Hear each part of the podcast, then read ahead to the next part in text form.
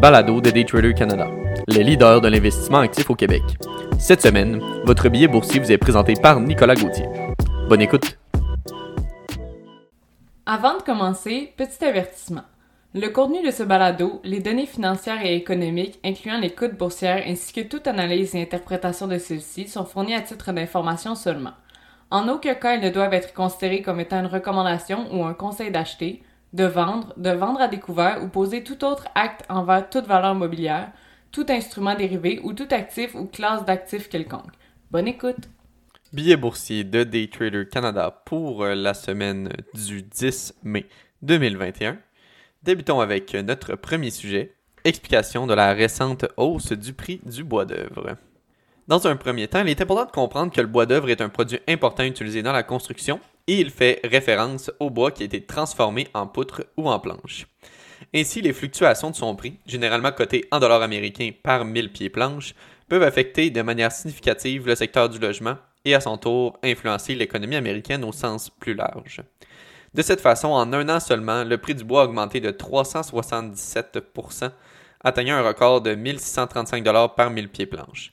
Si l'on met en contexte, le bois a historiquement fluctué entre 130 et 500 du 1000 pieds planches.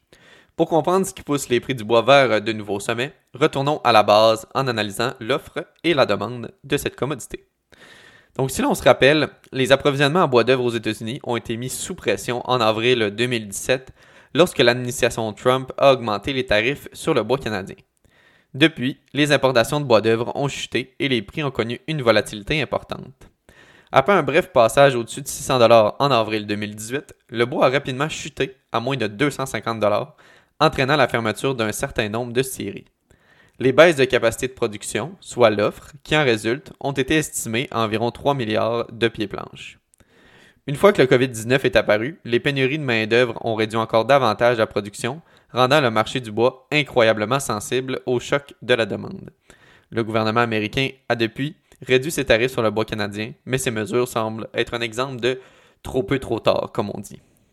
Un autre élément considérable est naturellement la COVID-19, qui a conduit à un boom significatif du marché de l'habitation et de la construction, augmentant considérablement le besoin de bois d'œuvre.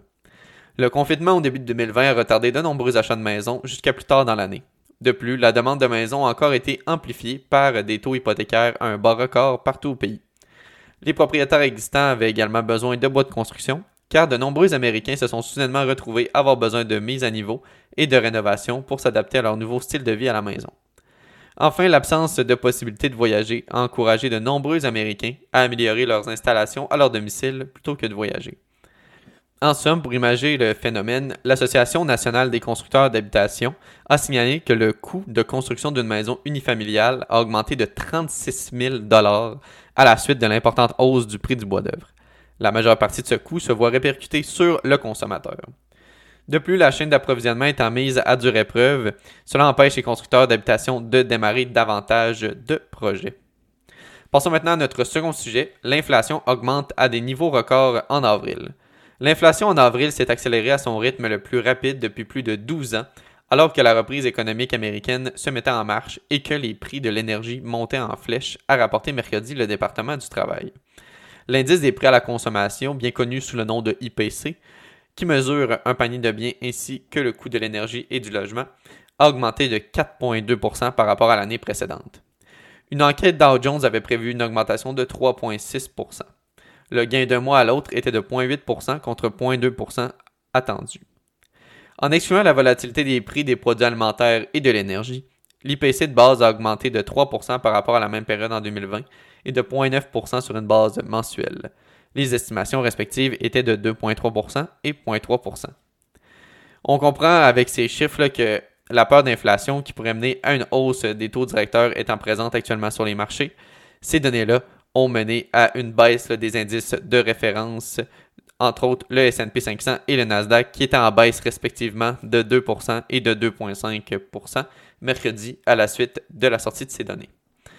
Enfin, ce qui va être intéressant de continuer à suivre, ça va être si on euh, se retrouve devant une tendance ou est-ce que c'était uniquement des données isolées.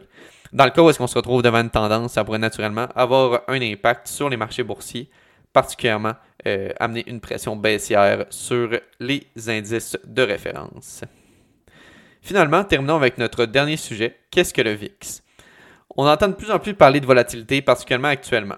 C'est pourquoi cette semaine, nous ferons un retour sur l'indice qui suit cette volatilité, le VIX.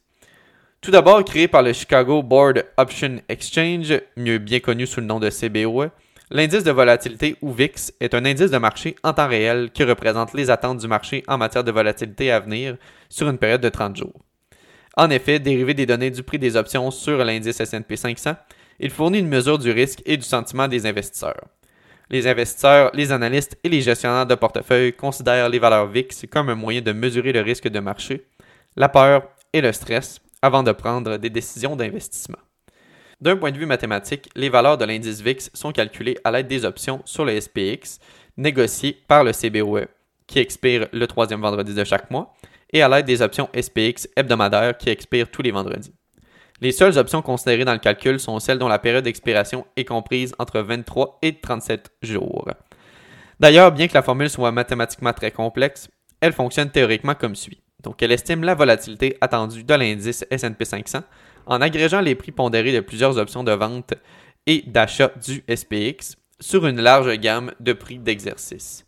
Toutes ces options éligibles doivent avoir des cours acheteurs et cours vendeurs valides non nuls qui représentent le sentiment du marché à propos des prix d'exercice des options.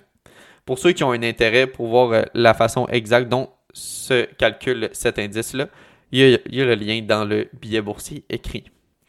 En ce qui concerne l'interprétation, dans la plupart des cas, un VIX élevé reflète une peur accrue des investisseurs et un VIX faible suggère une complaisance.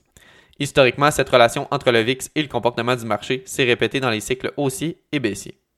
Pendant les périodes de turbulence sur le marché, le VIX grimpe, reflétant en grande partie la demande pour les options de vente comme couverture contre de nouvelles baisses de portefeuille d'actions.